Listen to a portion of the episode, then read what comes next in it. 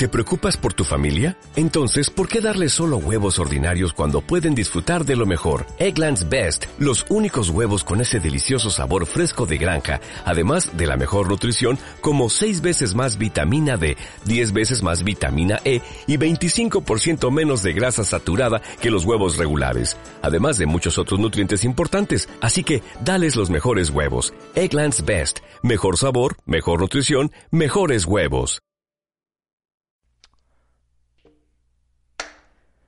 ¿Qué tal amigos? Acaban de sintonizar la versión alterna segundo episodio parte 2.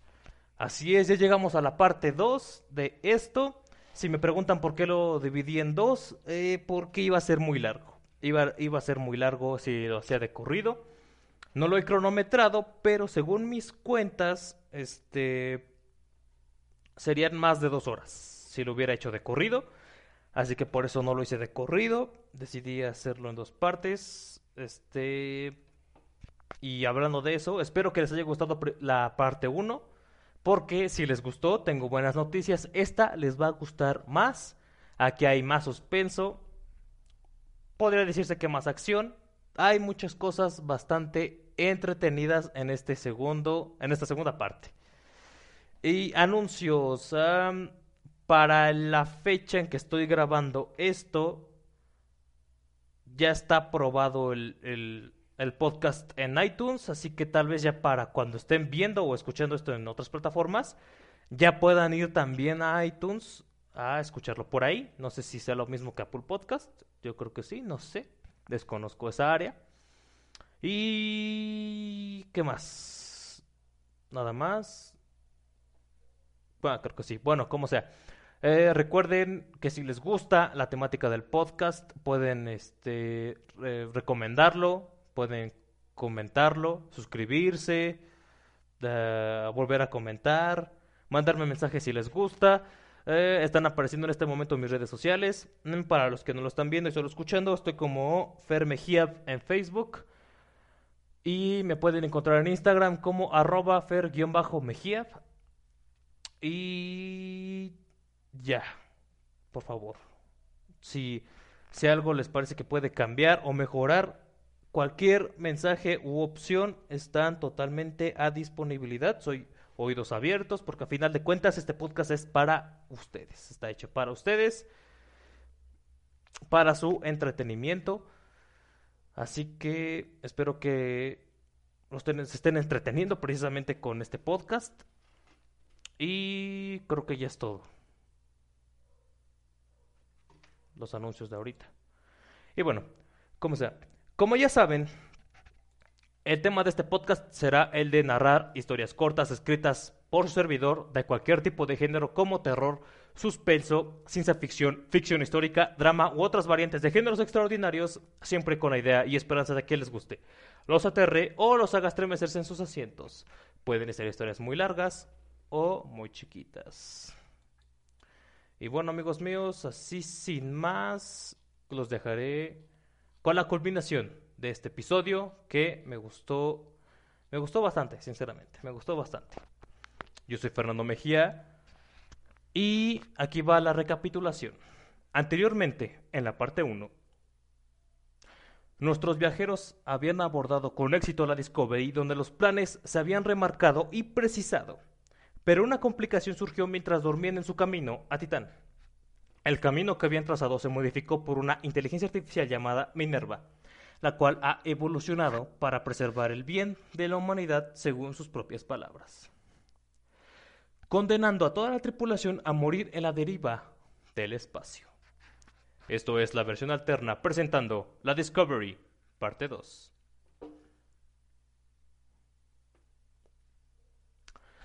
Acto seguido de su confesión, Minerva desapareció dejando a los tripulantes con más dudas que respuestas, pero sobre todo con miedo. Estaban solos, a la deriva en las inmensidades del espacio. Solo estaban ellos seis y su instinto de supervivencia. Una cosa era segura. Harían todo lo que fuera necesario para detenerla sin importar el costo. Severo fue el primero en hablar. ¿Qué, qué demonios fue eso? Debe, ser alguna falla. No lo sé. Esto, esto literalmente es imposible, comentó Sánchez. Parkovic no decía nada aún. A final de cuentas, su padre había creado el esquema de Minerva. No podía entender qué pudo haber salido mal. Todo le daba vueltas. Quería vomitar, pero no podía. Quería gritar, pero tampoco podía. Le faltaba el aire.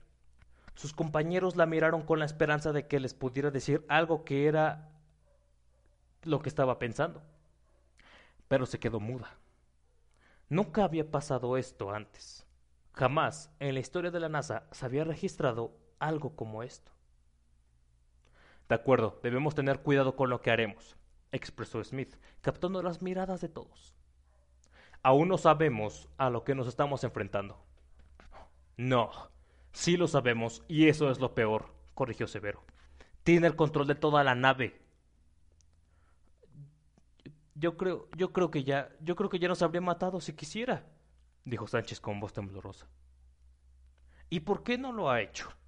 Mahomes lo preguntó sin darse cuenta de que la respuesta no le gustaría. Porque aún no llega a ese punto, contestó Schultz con toda seguridad, captando la atención para él. Minerva no puede simplemente matarnos. No puede, no está programada para eso, no puede desconectar el oxígeno ni prohibirnos la comida. Minerva lo único que hizo fue mandarnos a la deriva tan lejos como fuera posible para que no intentáramos comunicarnos con la Tierra. Está programada para mantener la estabilidad emocional en los pasajeros, pero eso solamente aplica para la NASA. Ella está en asistente médica como en los hospitales de todo el mundo.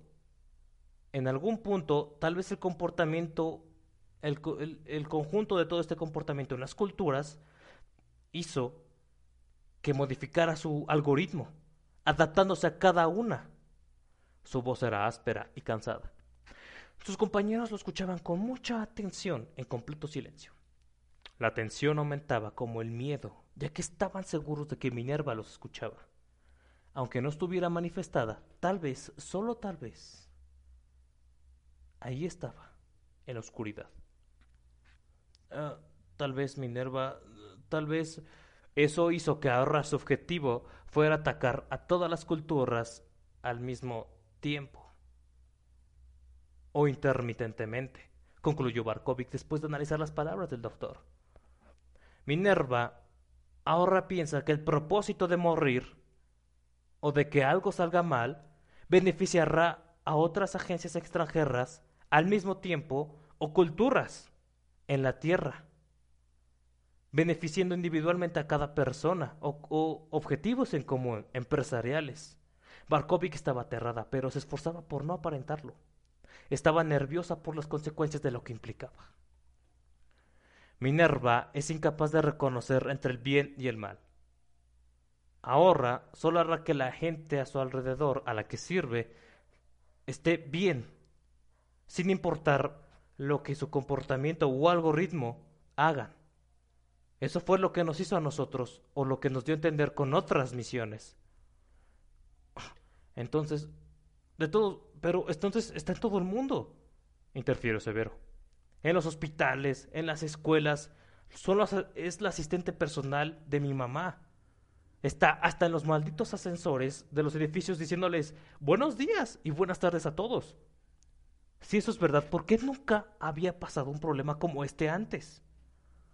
porque depende de la situación y el lugar en el que esté cada uno, como nosotros. Es, como dije, incapaz de reconocer entre el bien y el mal. No sabe lo que significa venganza o rencor. Solo cambia las, cambia las, las circunstancias, las calcula. En este caso, nosotros somos la consecuencia. Sus últimas palabras fueron, fueron incrédulas para ella misma. No quería decirlas, le costaba trabajo.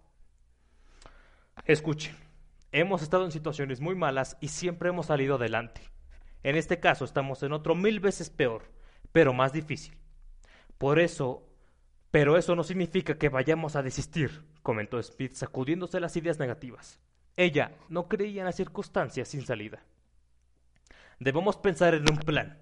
Tenemos la ventaja de que no puede cortarnos el oxígeno ni restringirnos la comida. Así que podemos sacar ventaja de eso. ¿Cuál es el plan, comandante? preguntó Sánchez con fuerza, sin miedo por primera vez desde que inició esta tortura.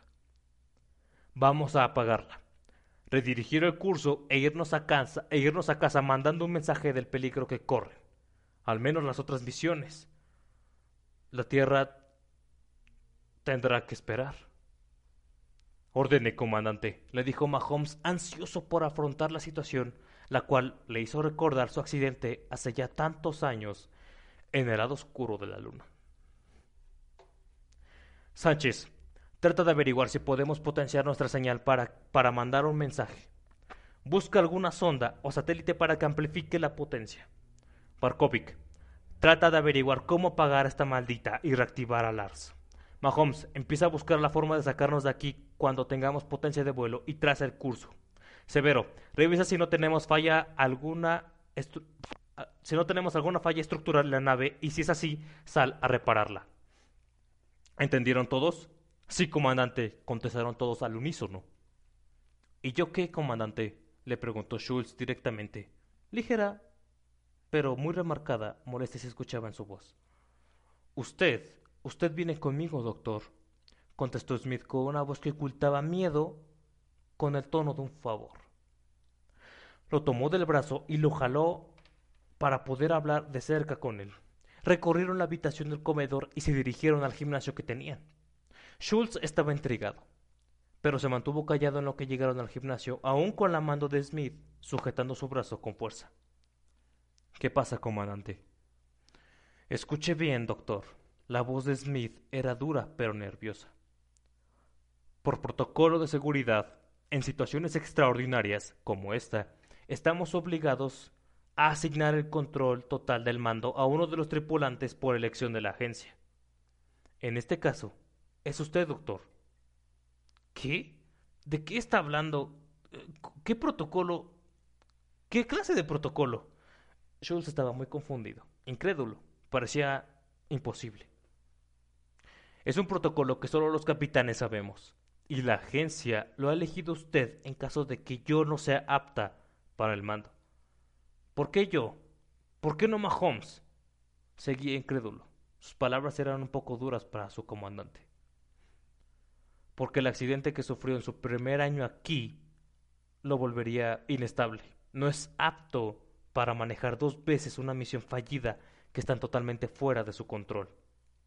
¿Y por qué yo sí? Smith guardó silencio unos segundos. Lo miró directamente. ¿Por qué fue voluntario, doctor?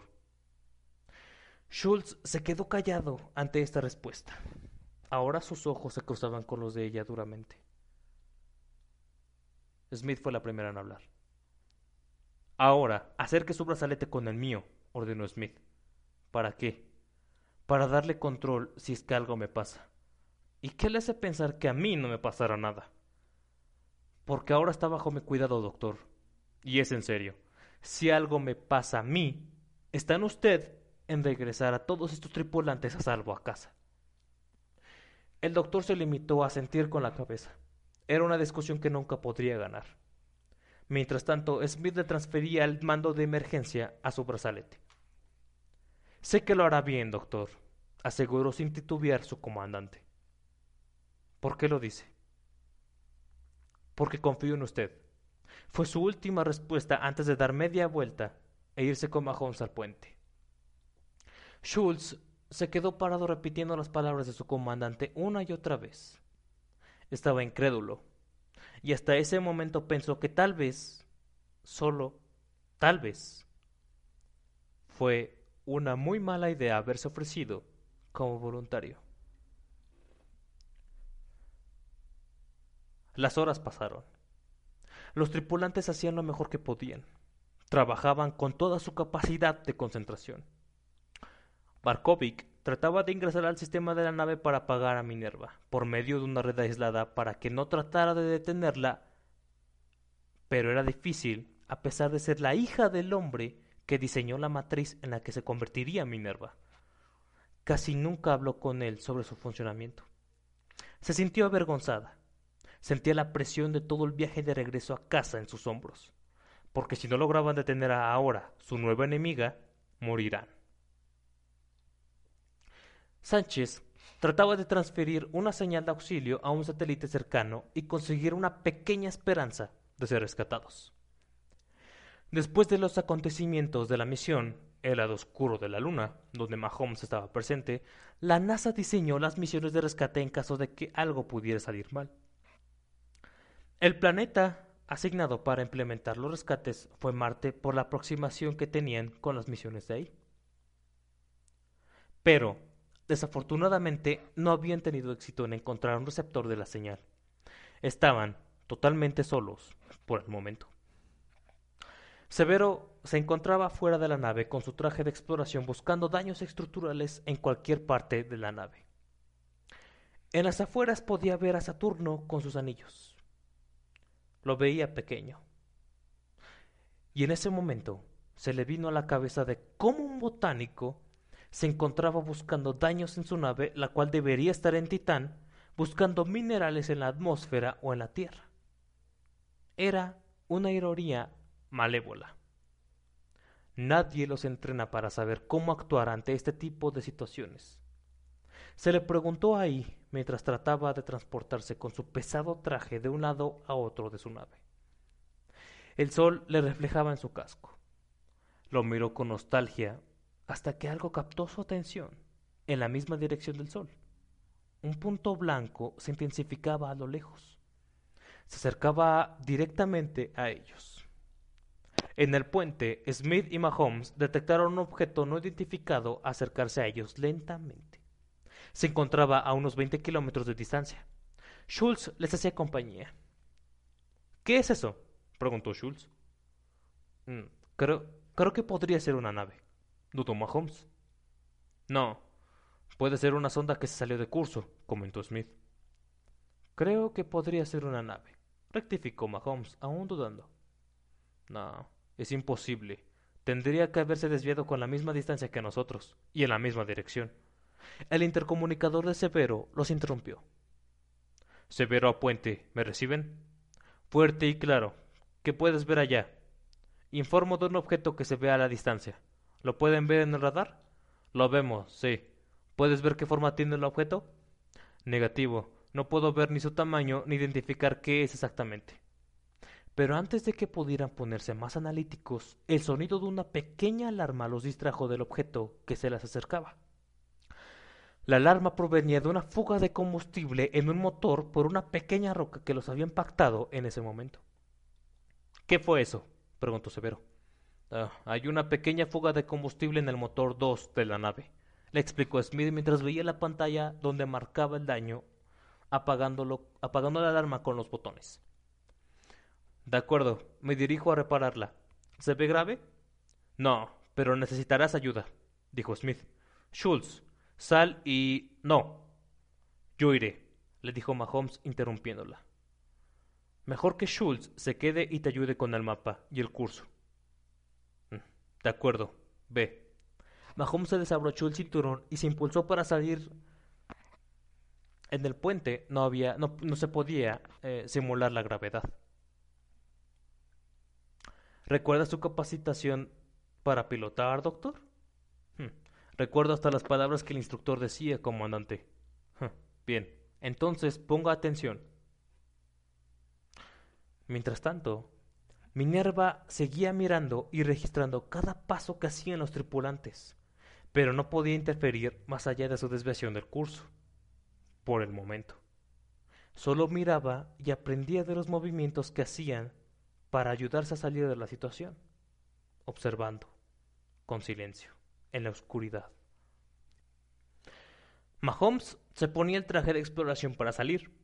Cuando estaba a punto de colocarse el casco, Barkovic lo alcanzó. Se encontraba en la compuerta donde se expulsaba la basura.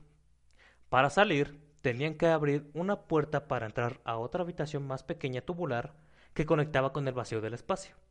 Después cerraban la primera puerta para equilibrar la presión adentro de la habitación y evitar que salieran disparados como balas al espacio al abrir la otra puerta. Tenían que hacerlo de esa forma o podría desestabilizar la nave. ¿Qué haces poniéndote eso? preguntó Barkovic. Hay una fuga de combustible en el motor 2. Saldré a ayudarla a Severo a repararla. ¿Cómo vas tú con Minerva? Es difícil. No sé cómo apagarla. Reactivar a Lars será fácil, pero Minerva lo detendría al instante. Fuiste la mejor en clase. Sé que podrás resolverlo. Yo confío en ti. Tal vez, tal vez reactivando a Lars lo hará más fácil. Y justo después de, que Mahomes le dijera esto a su compañera, Barkovic, a Barkovic se le ocurrió un plan que podría funcionar. Tengo una idea, le dijo con una sonrisa. Tomó el casco de su compañero y se lo colocó en su traje. Buena suerte. Igual, se despidieron. Acto seguido de eso, Barkovic se dirigió a su computadora lo más rápido que pudo para empezar a desarrollar un plan que consistía en colocar un virus que deshabilitaría los, mandos, los comandos de Minerva por medio de Lars al querer apagarlo de nuevo, teniendo el tiempo suficiente de desactivar la energía principal y usar la alterna, aislando por completo a Minerva y al mismo tiempo reactivando por completo a Lars. Era muy arriesgado, pero era su única alternativa. Aunque no podía hacerlo sola. Necesitaba la ayuda de Sánchez, pero no podía decírselo ahí mismo. Así que se lo mandó por mensaje en su red aislada. Sánchez, cuando lo leyó, comprendió al instante lo que debían hacer y empezaron a trabajar. Una hora después, en el motor 2, Severo se encontraba con Mahomes tratando de resolver cómo sellar la fuga en el motor. Pero su plan se encontraría con un terrible destino. Uno bastante peculiar. Su trabajo era lento, pero el desafío de sus trajes pesados hacía que se movieran muy lento y sobre todo que se sintieran muy cansados. En el puente, donde estaba la cabina del doctor, estaba la cabina el doctor y su comandante. Veían que el objeto aún no lograba, que aún no lograban identificar, se aproximaba lentamente en el radar. Estaban al pendiente al mismo tiempo en que realizaban cálculos para trazar un curso ya sea a la Tierra o al punto de rescate más cercano. Comandante, el objeto se sigue aproximando. no, aún no hay que preocuparnos por eso. Debe ser solo una sonda. ¿Una sonda tan lejos? No. Tal vez fue golpeada por un pequeño asteroide que desvió su curso. Tal vez sea una coincidencia. Le contestó mientras revisaba su tablero. Si es una sonda, podríamos usarla como catapulta de una señal de auxilio para otros receptores que estén en, órbita. ¿No lo cree? Smith levantó su cabeza con una sonrisa y lo miró con optimismo. El doctor podría tener razón.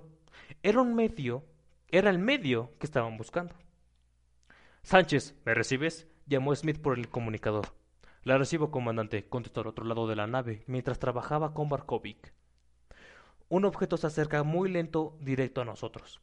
Creemos que puede ser una sonda. ¿Crees que puedas transmitir un SOS? Lo haré, pero en este momento no puedo. Estoy, estoy ayudando a Barkovic. ¿Qué es lo que están haciendo? Tenemos un plan, comandante. Estamos por terminar interfirió Barkovic. ¿Cuánto más? Justo ahora, contestó otra vez Barkovic al mismo tiempo en que presionaba la tecla Enter de su computadora, provocando que el virus se disparara, se disparara en su programa.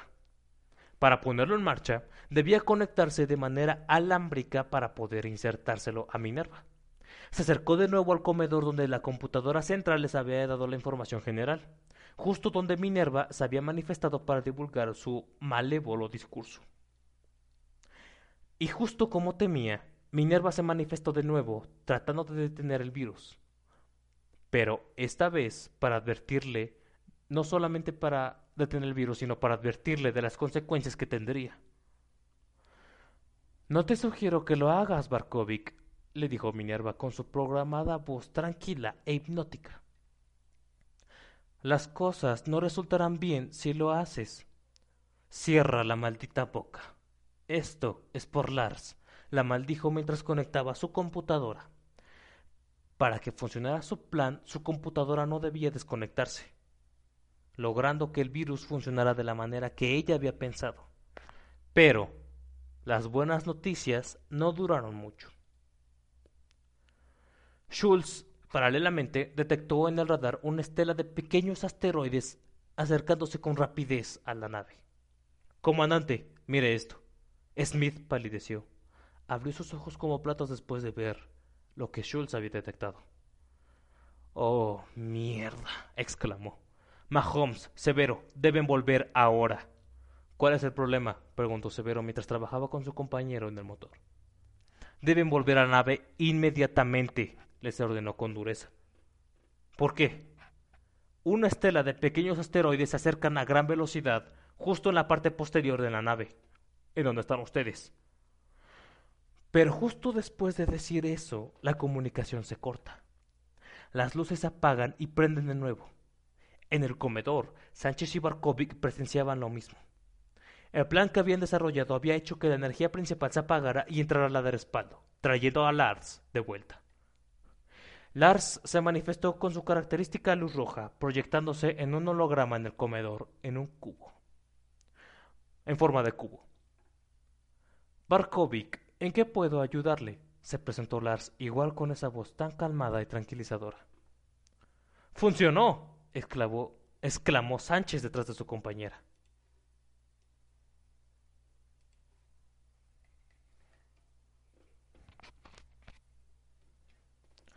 Mientras tanto, el objeto misterioso se acercaba aún más a la Discovery. Severo fue el primero que lo vio de más de cerca. Mahomes, mira eso, le dijo su compañero mientras señalaba a lo lejos. Es... ¿Es una nave? Luego nos ocupamos de eso. Debemos irnos ahora. Debemos volver, le contestó Mahomes mientras daba media vuelta para impulsarse. Tienes razón, contestó su compañero mientras, pero mientras se daban vuelta, pudieron ver a lo lejos los asteroides que les había advertido Smith. Eran como fragmentos de un disparo de escopeta esparcidos para proyectarse con ferocidad. Debemos movernos rápido. Impúlsate y salta, sugirió Mahomes. Los dos lo hicieron al mismo tiempo flotando con dirección al acceso por donde habían salido. En la cabina, Schultz y su comandante identificaban al objeto que se les acercaba. Comandante, no es una sonda, es una nave. ¿Una nave? exclamó incrédula. Eso, eso es imposible. No puede. vaciló por unos segundos. Barkovic, Barkovic, háblame de la situación, ordenó por el comunicador. Lars fue reactivado y Minerva se encuentra fuera de serie. Por el momento. De acuerdo. Lars, necesitamos tu ayuda. ¿Qué necesita, comandante? dijo Lars mientras se presentaba en la cabina de mando, paralelamente. Necesito que identifiques el objeto que se nos acerca. A la orden. También necesito que calcules el tiempo de impacto de los asteroides y de qué tamaño son. Enseguida. Severo, Mahomes, espero que ya estén adentro de la nave. En eso estamos, le contestó Mahomes mientras flotaban y se aferraban a las partes sólidas de la nave para sostenerse y no salir disparados al espacio. Ya casi llegamos, contestó con cansancio. Moverse era casi una agonía. La tensión aumentaba. Tenían a los asteroides en el sur y una nave desconocida en el norte. Una IA maliciosa en contingencia y una desviación de su plan original de 7 millones de kilómetros. 47 asteroides impactarán con la Discovery en 5 minutos a una velocidad de 456 metros por segundo. ¿A la velocidad de una bala? comparó Schultz, impresionado, pero con miedo. ¿Qué dimensión tienen? comentó Schultz, preguntó Schultz. Tienen un, diámetro de 54 centímetros y una altura de 65 centímetros. Con ese tamaño y velocidad podrían partir la nave en dos, destruirla por completo, comentó Mahomes mientras, mientras ingresaban al acceso donde habían salido, donde había salido junto con su compañero mientras escuchaban a Lars por sus cascos.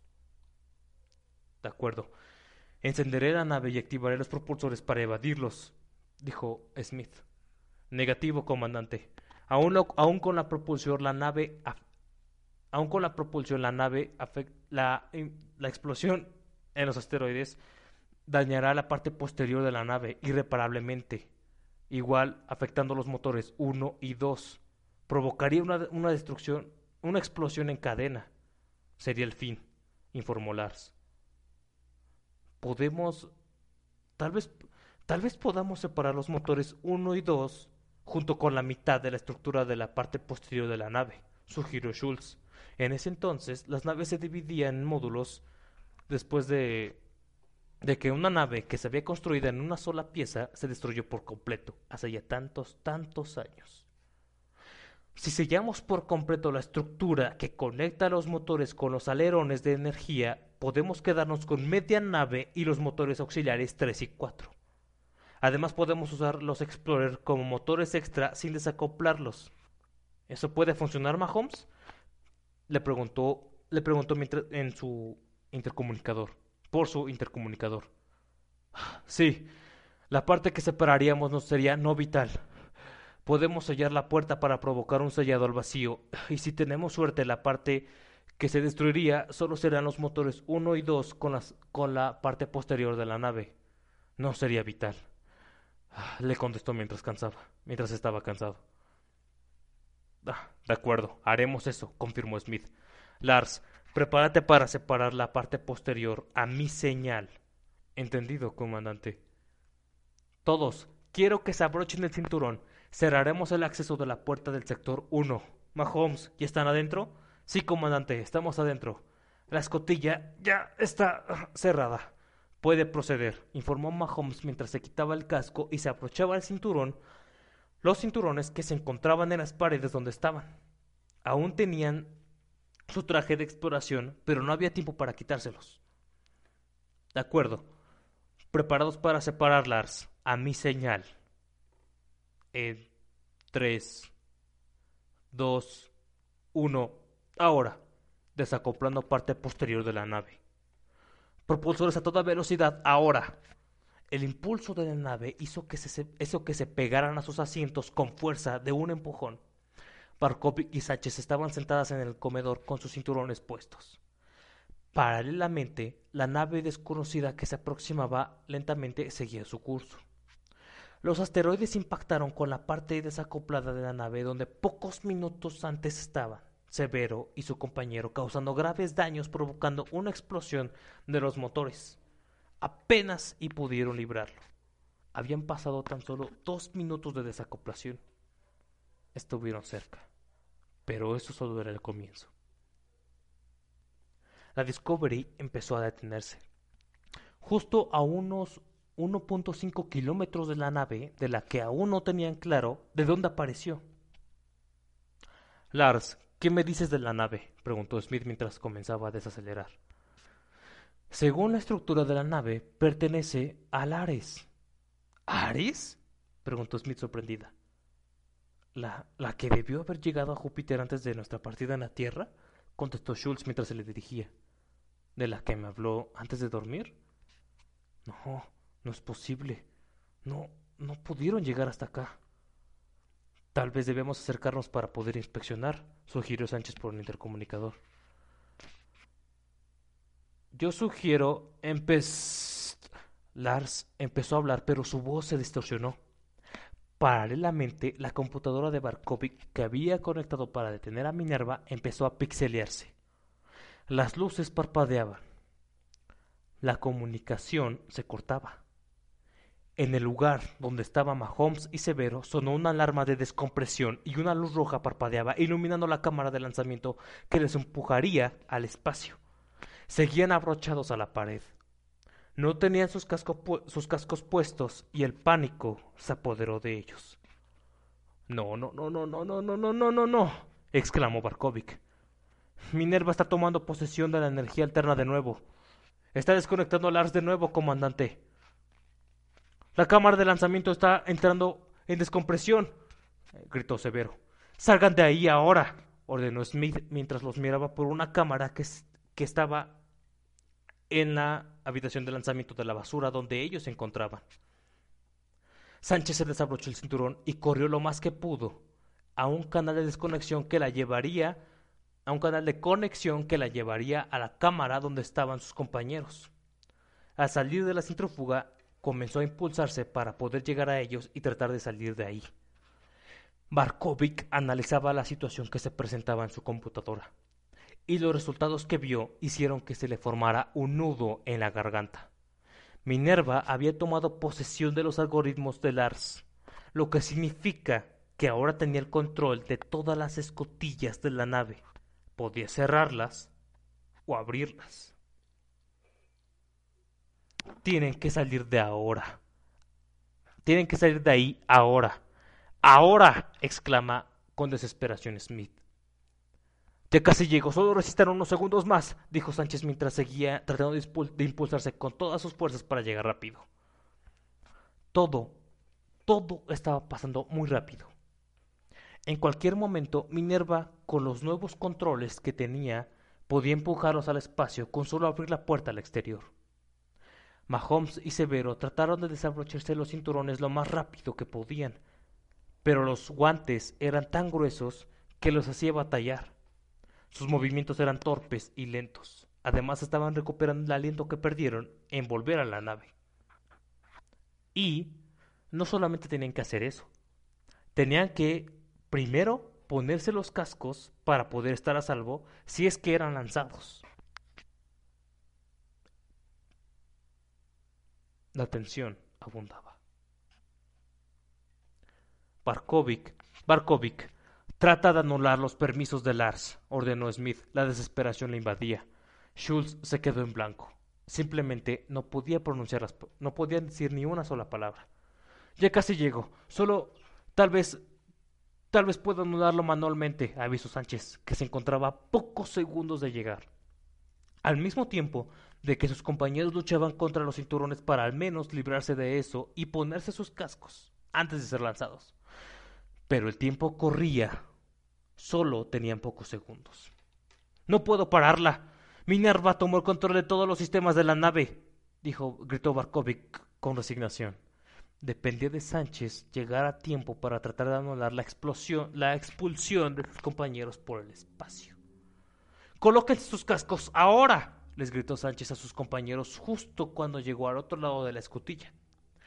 Podía verlos por la pequeña ventana que, tenía, pero justo en ese momento la voz de Minerva se escuchó, diciendo Tomando control total de escotillas, desecho de basura en cinco segundos.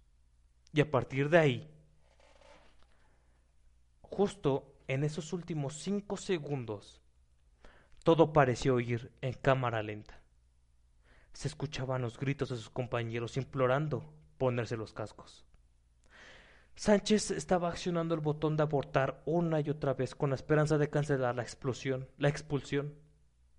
Barkovic trató de escribir algo en su computadora con la ilusión de poder apagar a Minerva de nuevo, pero para ese punto ya había tomado hasta ya había hasta tomado control total de Lars y cuando por fin pudieron desabrocharse el cinturón de la pared, Severo se agachó por su casco al mismo tiempo de, que Mahomes tomaba el suyo. Pero ya era tarde. El tiempo avanzaba sin importar la voluntad y ferocidad de las personas por querer detenerlo. Los cinco segundos ya habían pasado.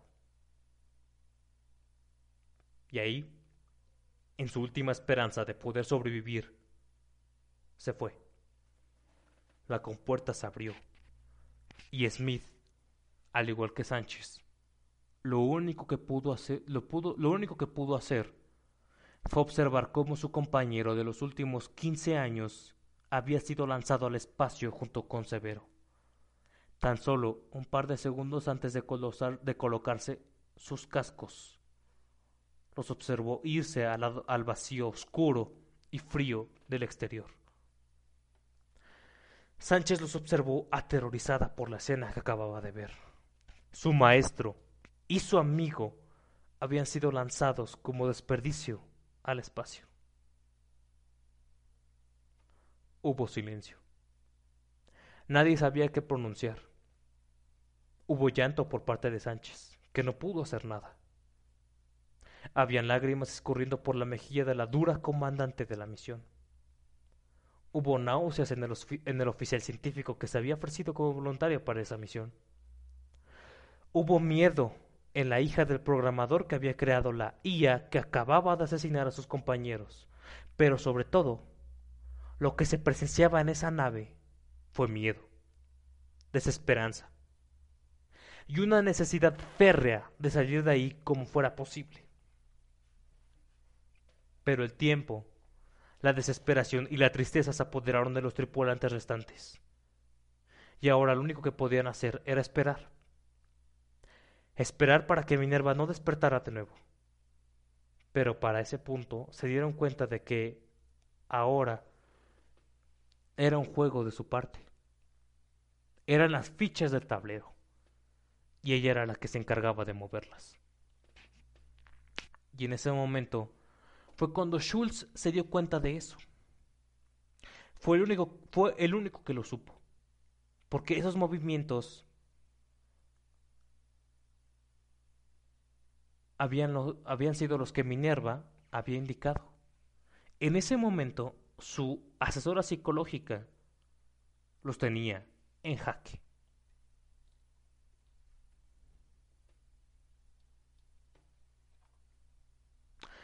Hicieron falta 18 horas para que los tripulantes se recuperaran del trágico suceso que atestiguaron.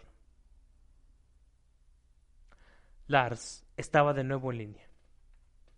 Había sido reactivado de la nada. Tenían miedo de que Minerva se, apoderara, se, hubiera apoderado de él. Pero ese no, era el juego. No ahora.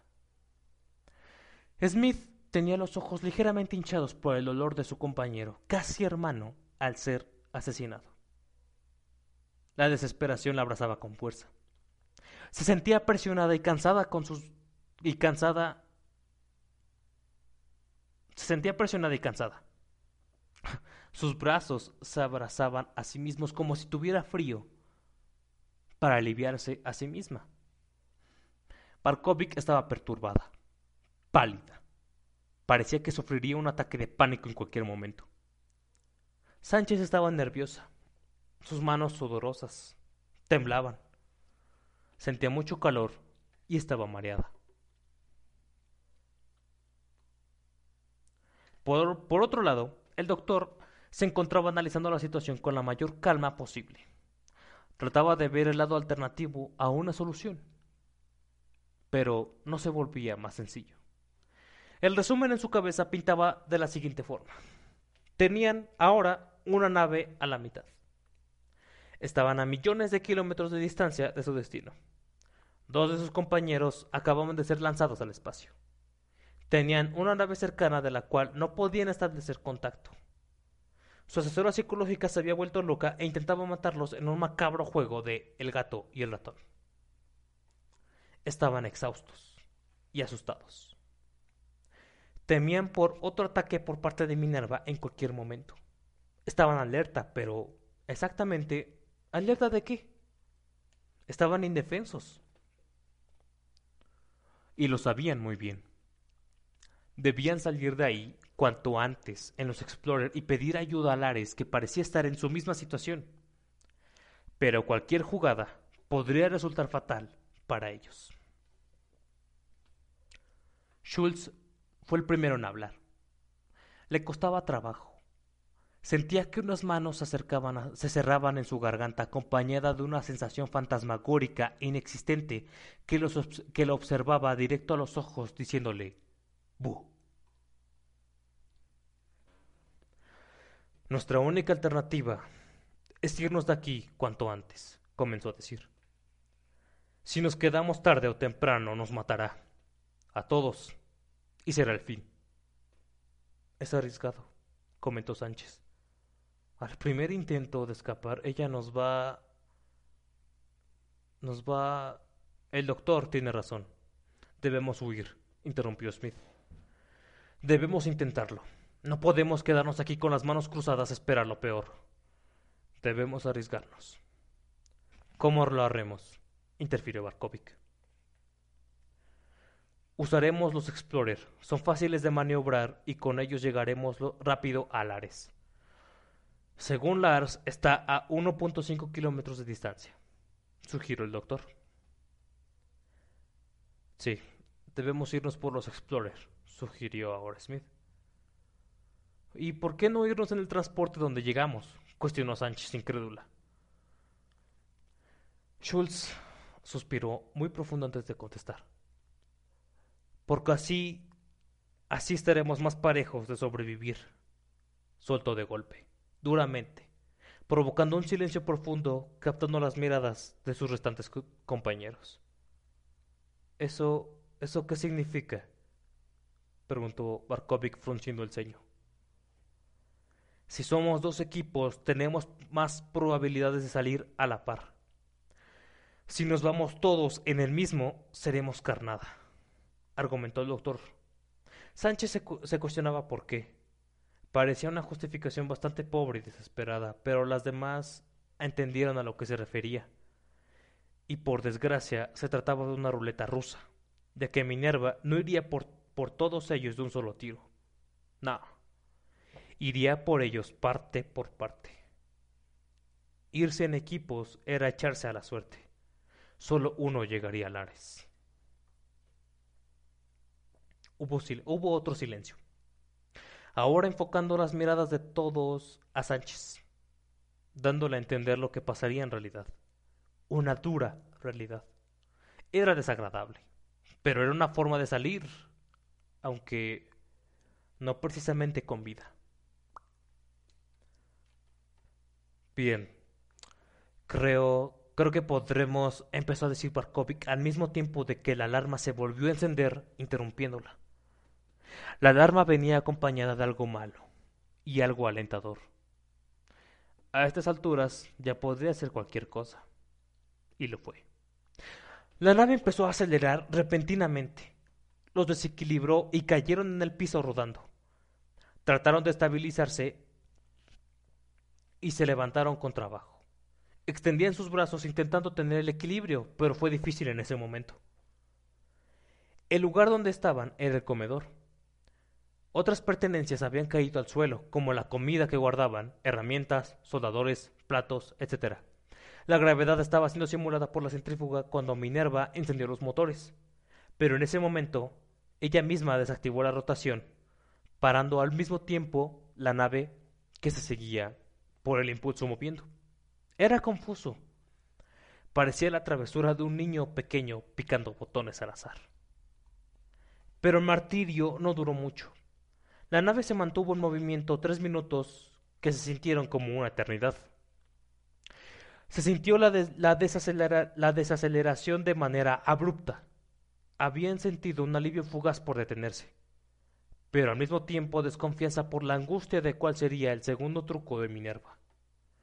Smith les ordenó que, mientras seguían suspendidos en, el medio del, comedor se sostuvieran de algo para sujetarse. Todos obedecieron al instante. Era algo obvio. Lars estaba de nuevo en línea. Había sido deshabilitado de nuevo por unos instantes por su compañera, su contraparte. Schultz le ordenó al instante que encendiera la centrífuga para poder caminar. Lars lo hizo. La gravedad simulada empezaba a oprimirlos, y cuando por fin sintieron que estaba, estaba estable, bajaron lentamente de donde, habían, de donde se habían sujetado en la, parte, en la parte del techo. Pero el brazo de Smith cedió y cayó violentamente de espaldas al piso, gimiendo de dolor profundamente. Su brazalete empezó a parpadear en su pantalla mostraba el pulso y la presión, cómo empezaban a subir estrepitosamente, con los números en color rojo asemejando a la sangre. Schultz fue inmediatamente a ayudarla junto con sus dos compañeras. El rostro de Smith expresaba dolor profundo acompañado con gritos. En ese momento no se dieron cuenta de por qué, pero cuando Barkovic la tomó de la nuca para poder levantarla, Smith gritó de dolor. ¿Qué pasa? ¿Qué pasa, comandante? le dijo Sánchez. Y antes de que Smith, en medio de su dolor, pudiera contestarle algo, Barkovic la tomó de su cadera y la levantó con cuidado, sintiendo cómo su mano se llenaba de sangre. Y ahí pudo entender qué pasaba. Las herramientas que cayeron en la, aceleración de la nave seguían en el suelo y cuando Smith se soltó, cayó encima de un tornillo que se usaba para empotrar celdas solares de repuesto de 6 centímetros de largo, enterrándosele en el cuerpo por completo en su riñón derecho, emanando, emanando sangre. Debemos sacárselo, sugirió Schultz. Sánchez, ve por el botiquín, ahora. Sánchez se limitó, a asentir con la cabeza torpemente y corrió. Mientras Bakovic se mantenía, mantenía su mano en la perforación para detener la sangre. Pero si presionaba con fuerza, podría enterrar el tornillo aún más en el cuerpo de su comandante. En ese momento Schultz pensaba en la terrible tarea que podría caer en sus hombros de dirigir lo que quedaba de su tripulación si Smith llegaba a morir. Se sintió egoísta por pensar en ese momento en él solamente, pero en parte tenía razón. Aunque su pensamiento fue interrumpido mientras le sostenía la mano a su comandante, que no dejaba de quejarse. Llegó Sánchez con el botiquín. La extracción fue rápida. Barkovic tenía el pulso de un cirujano, así que tomó unas pinzas del botiquín y con una determinación quirúrgica tomó el tornillo y lo sacó lentamente para tratar de no dañar el tejido. Al sacarlo, la sangre salió como una pequeña cascada del orificio tan, tan pequeño que dejó el tornillo en su piel. Tenemos que abrir para verificar si no dejó daños mortales en el riñón, comentó Barkovic. No, exclamó Smith entre gemidos de dolor. No, solo, solo séllala. Comandante, debemos hacerlo para ¡Solo hazlo! gritó. Barkovic, de mala gana, tomó una engrapadora de piel para sellarle el pequeño orificio. Acto seguido de esto, le inyectó morfina para mitigar el dolor. No fue muy efectiva después. Los Explorer, dijo Smith entre largos respiros. Debemos ir a los Explorer. Todos, pónganse sus trajes ahora. Sin decir nada, Sánchez fue la primera en adelantarse. Schultz le ayudó a su comandante a pararse. La abrazó de lado para poder ayudarla a caminar. Yo me encargo de ella. Vete. Las veremos allá, ordenó Schultz a Barkovic cuando ésta trataba de ayudarle. Barkovic se limitó a sentir con la cabeza y fue tras su compañera. Para salir de la nave debían ponerse por completo los trajes de exploración que estaban dentro de los Explorer, que por protocolo solo tenían dos por nave. Así que debían arribar dos dos tripulantes cada Explorer para poder irse. El mayor reto que ahora enfrentaban era el desacoplarse correctamente de la Discovery, o podrían provocar una descompresión y, y así provocar una explosión. Era exactamente el mismo principio a la inversa que hicieron cuando abordaron su nave hace dos años. Schultz le ordenó a Lars que, se transfiriera a su, a su casco de traje de exploración para que pudiera comunicarse con él. En el Explorer, mientras se dirigía abrazando a su, compañía, a su, a su comandante, que apenas reaccionaba a la morfina. Smith palideció. Estaba sudando y arrastraba su pierna derecha mientras salían de la centrífuga. Su camino al Explorer sería más fácil saliendo de su zona habitacional, donde la gravedad simulada terminaba. Una desesperación los inundaba. Podían sentir su pecho, como su pecho sembraba por la fuerza de los latidos de su corazón. Estaban cerca, pero lejos. Estaban solos, pero juntos. Nadie sabía cómo sentirse realmente. Solo sabían que estaban en el último lugar donde querrían estar. Lars estaba al 99% de transferencia en el casco de Schultz como lo ordenó. Barkovic y Sánchez tenían ya puestos sus trajes de exploración y estaban listas para desacoplar. Paralelamente, el doctor Schultz estaba ayudando a Smith a ponerse su traje. El dolor para ese entonces ya había disminuido, y estaba disminuyendo considerablemente, pero la comandante estaba pálida y cansada. Quiso decirle algo al doctor Schultz, pero se quedó callada.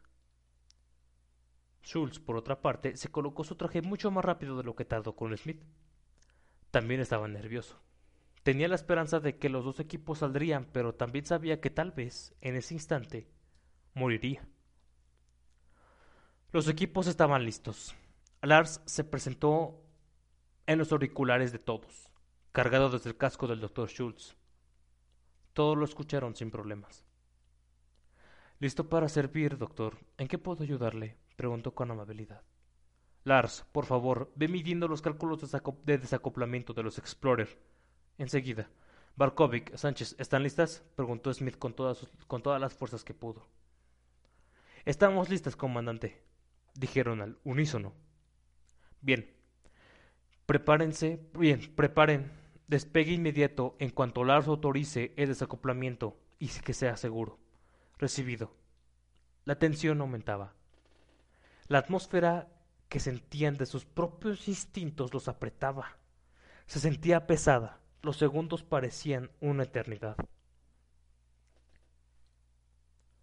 Doctor, prepare despegue de desacoplamiento a mi señal, avisó Lars. Recibido. Schultz había tomado los controles de la nave por la situación precaria de su comandante que no estaba apta para pilotar la nave. Ahora, Schultz inició el desacoplamiento con un nudo en la garganta.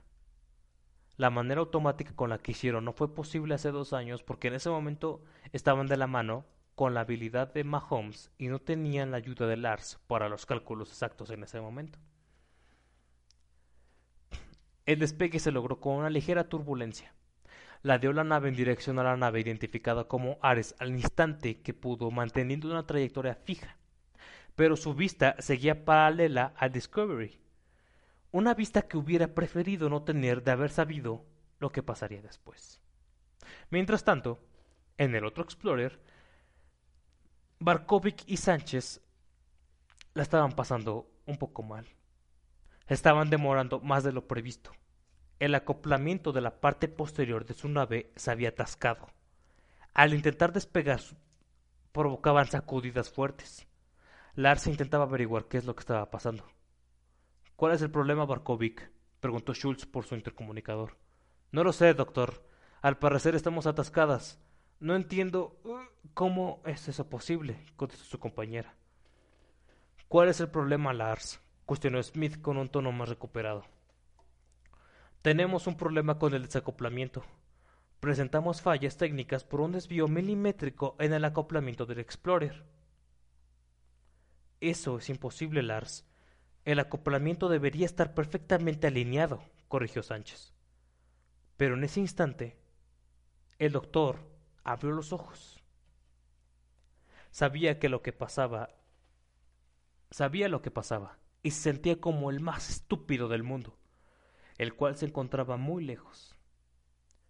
Su raciocinio le hizo saber que esa era una falla a propósito de Minerva la cual estaba interfiriendo con los cálculos para el despegue.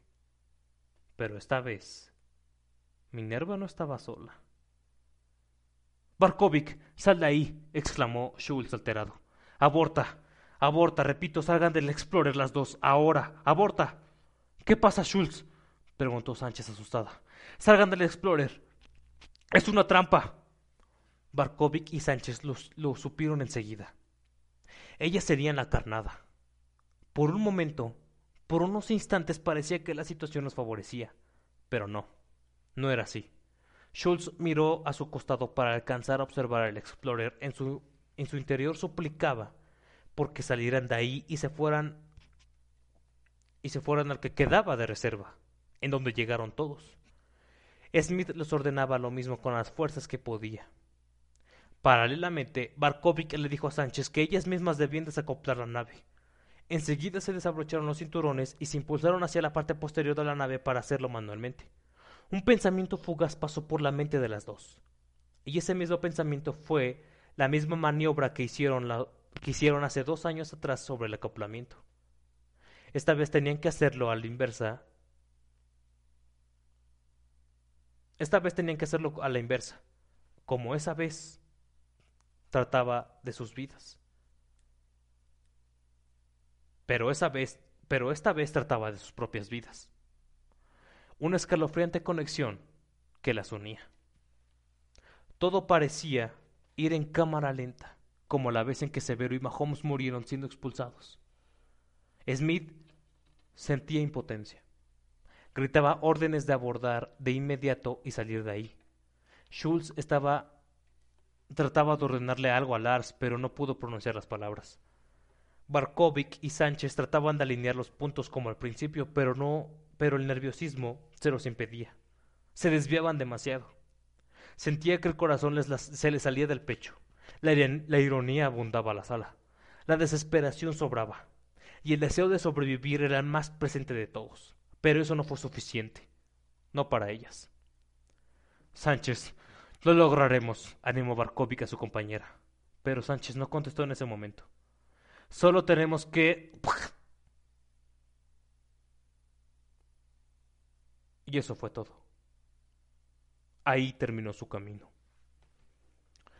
Minerva accionó los motores de la Discovery empujando la nave hacia, hacia, adelante cuando la Explorer estaba totalmente inmóvil tratando de desacoplarse. Estaba mal, mal alineada. Eso provocó que el mismo Explorer, que se encontraba mal alineado, hiciera un vacío en las presas que lo sostenían en la nave, provocando una descompresión total en la parte posterior, con la puerta de conexión de exterior al Discovery, haciendo que las dos tripulantes salieran expulsadas al espacio acompañadas de una explosión que las desintegró por la presión liberada de la nave. Lo último que vio el doctor Schultz de sus compañeras fue el destello de la explosión de su nave, junto con una destrucción en cadena de la Discovery. La nave que los vería cumplir su misión a Saturno, la nave que los llevaría al lugar donde solo los más calificados irían, esa nave yacía destruyéndose por un maligno ente digital programado de las manos del ser humano y el fruto de la persona que lo creó acababa de ser asesinada con tan solo una línea de programación. Una inteligencia artificial cuyo nombre se, conformaba por solo siete letras. Minerva.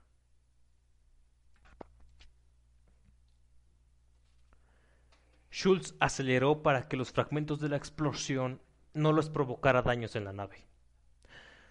Smith sollozó de la impresión. Quería llorar, por más fuerte que era, nadie la preparó para ser testigo de la muerte de todos sus tripulantes, incluido el de su mejor amigo y su compañero. Ese recuerdo fugaz le hizo escurrir una lágrima sobre su rostro, cubierto por la careta de su casco. Hubo silencio durante el trayecto. Solo fueron un par de minutos. Schultz estaba completamente perdido. No tenía ni idea de qué le depararía en el Ares. Las ilusiones estaban desvaneciéndose como vapor de agua. Un escalofrío en el cuerpo lo inundó de repente. Sollozó. Y por más que quiso resistir llorar, una pequeña lágrima le escurrió por su mejilla. Ahora eran dos, y solo se tenían a ellos mismos. Mientras se acercaban, se dieron cuenta de que los Explorer de Lares no estaban en ningún acceso de la nave les resultó bastante extraño porque la centrífuga que tenían también para simular la gravedad como en la Discovery estaba girando. La sensación de desconfianza y temor habían vuelto.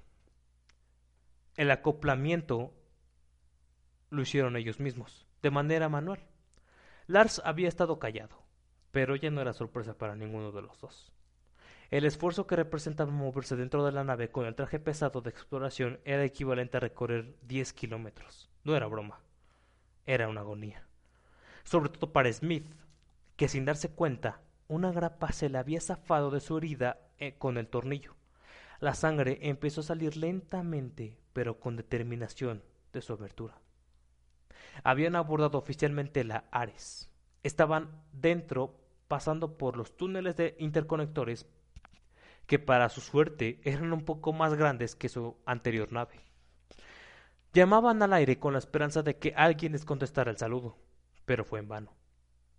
No había respuestas. No había nadie.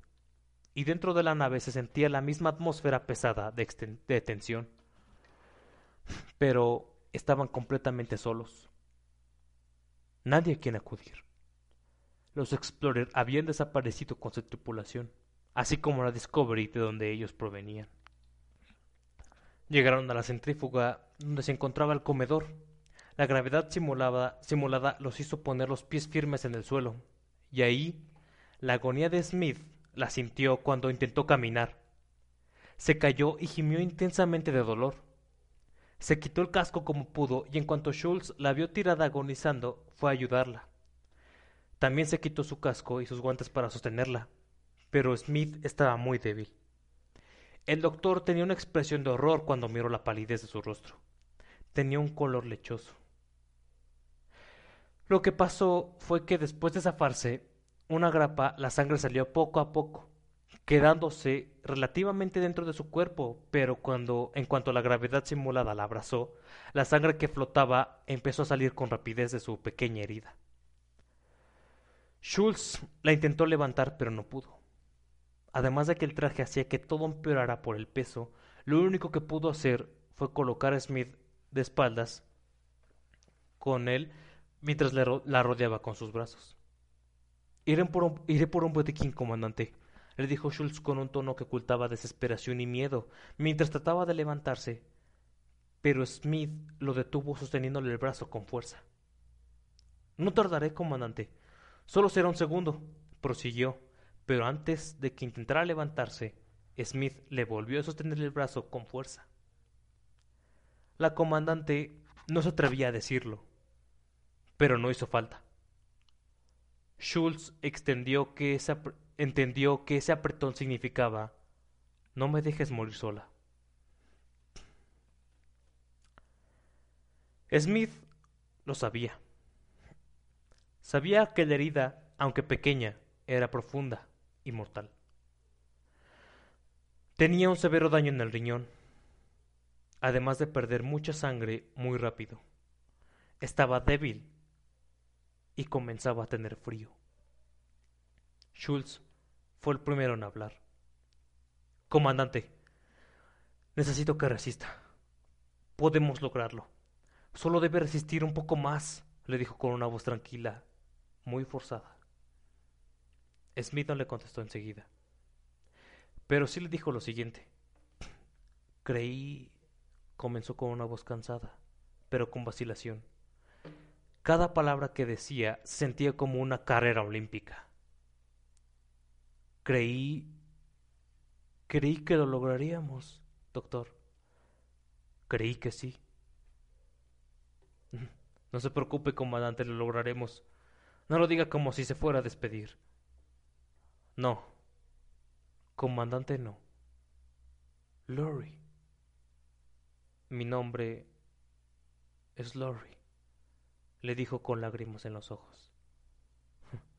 Usted me dijo que nunca Lori, sino comandante, comandante Smith, le contestó Schultz con la esperanza de devolverle las fuerzas a, a su ahora única amiga.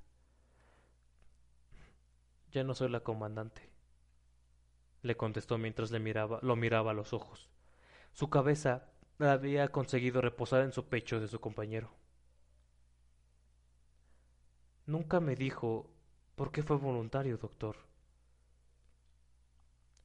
Usted me pidió que le contestara esa pregunta cuando volviéramos a casa, le contestó Schultz, con una voz que se le empezaba a quebrar.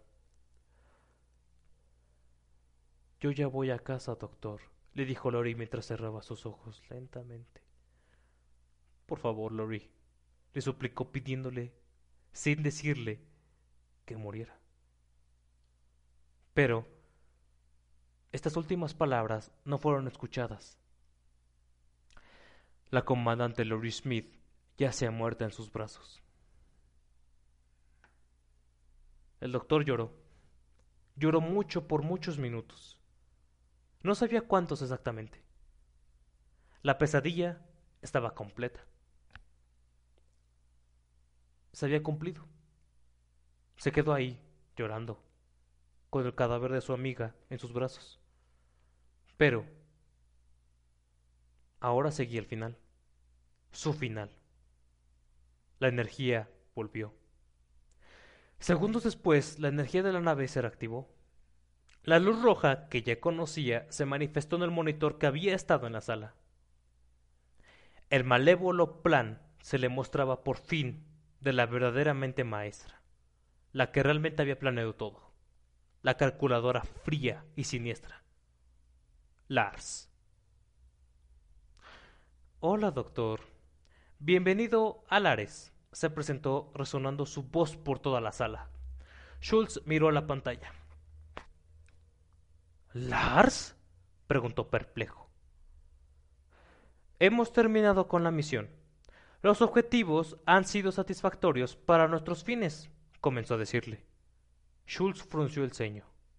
Estaba confundido, atónito, pero era incapaz de hacer las preguntas. No, no, se le, no se le ocurría nada más.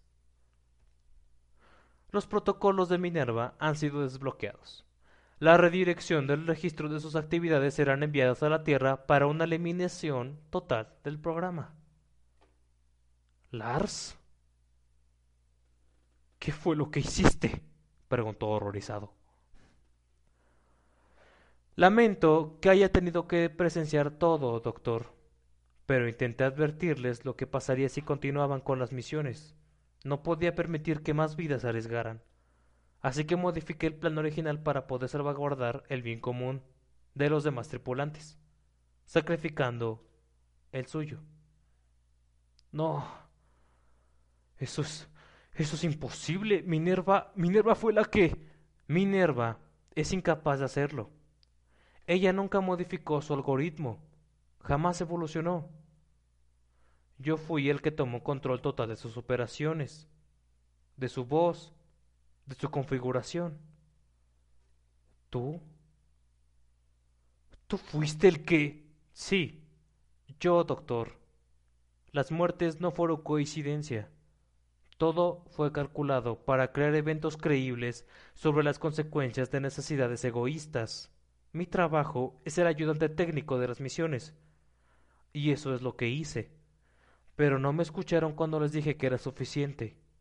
Así que tuve que actuar, doctor. Schultz analizó la verdad.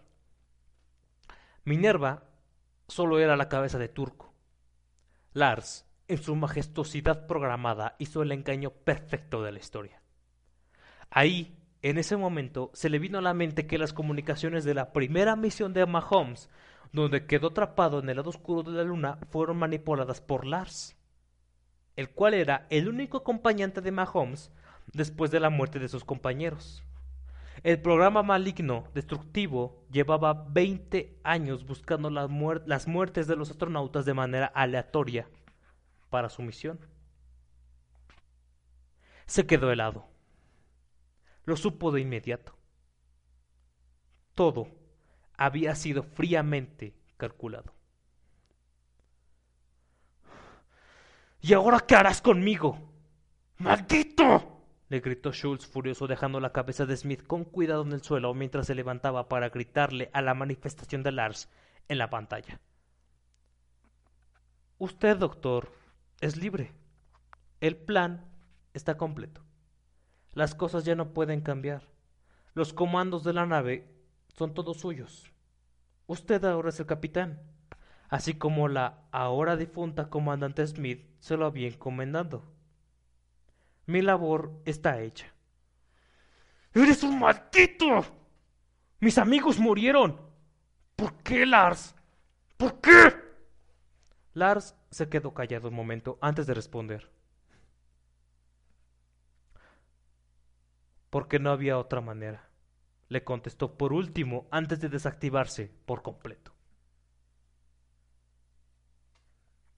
Schultz se arrodilló, devastado, cansado, arruinado. Se encontraba en medio de la sala completamente solo, sin esperanza, solo en el Ares. Epílogo. Schultz se acercó al puente de mando, encendió el micrófono y habló para mandar un mensaje. Habla el doctor Brenneman Schultz, oficial científico de la nave Discovery en trayectoria con la misión Titán. Hago una bitácora de los hechos. Fuimos desviados, fuimos desviados millones de kilómetros de nuestra misión original. Toda mi tripulación está muerta. Las circunstancias que los llevaron a sus decesos fueron planeadas matemáticamente por el asistente de la tripulación, Lars, en complicidad de hackeo mediante Minerva. En este momento yo me encuentro en la nave Ares, que por motivos desconocidos no las, las encontramos a pocos kilómetros de nuestra posición en la Discovery. También informo que la Discovery está totalmente destruida por una explosión en cadena por consecuencia de una descompresión de desacoplamiento por un Explorer en nuestro intento desesperado de escapar. Ya que, por razones hostiles ya mencionadas anteriormente, el Ares está vacío. No sé dónde está la tripulación. Confirmo que soy el único tripulante con vida. Por favor, si oyen esto, pido rescate inmediato mediante mis coordenadas. Soy el doctor Brenneman Schulz. Ya han pasado 465 días desde los acontecimientos mencionados. Ayúdenme, por favor. Terminó esta frase con un tono gélido, cansado y desesperado. Presionó el botón y mandó su mensaje. Ese era su centésimo cuarto mensaje de auxilio. La nave Ares no tenía combustible. Sus provisiones habían sido extraídas por los tripulantes antes de abandonar la nave. La energía vital se usaba para el oxígeno. No se podía ir a hibernación porque no había suficiente energía para activar una sola cámara. Estaba condenado. Estaba atrapado. Se encontraba ligeramente desnutrido, con la barba y el pelo largo. Su piel se hizo callosa por la deshidratación. Sus ojos estaban saltones y rojos. Una condición deplorable, injusta. Se sentó en la silla del capitán, viendo hacia la nada, hacia el vacío infinito que tenía frente a él, con la esperanza de que algún día llegarían por él, de que lo rescatarían. Pero no hubo naves no hubo respuesta, ni mucho menos señales de vida. Nada. Todos sus mensajes, todos sus intentos de volver a casa, quedaban varados en los confines del infinito espacio en donde se encontraba. Y el resto, amigos míos, es historia. Uf, amigos, hemos terminado la segunda parte, wow, estuvo largo. Este, una ligera disculpa, me llegué a trabar como que a la, a la mitad, como que pronunciaba bien, pero es que me cansé de la garganta. No hice como que ejercicios y no podía mi dicción, ¿no? Perdón.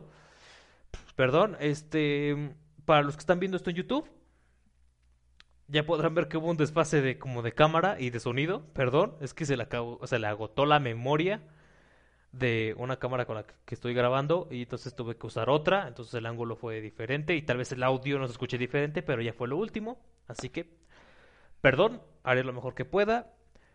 Ya en el futuro iremos mejorando esto, porque esto pues, no lo hice de manera profesional, ¿no? Lo hice como un experimento que me gustó mucho, así que para la otra voy a mejorar en todo, ¿sí? Tranquilos, ténganme paciencia. Este, y bueno, ¿qué les pareció? Les dije que esto iba a estar muy largo.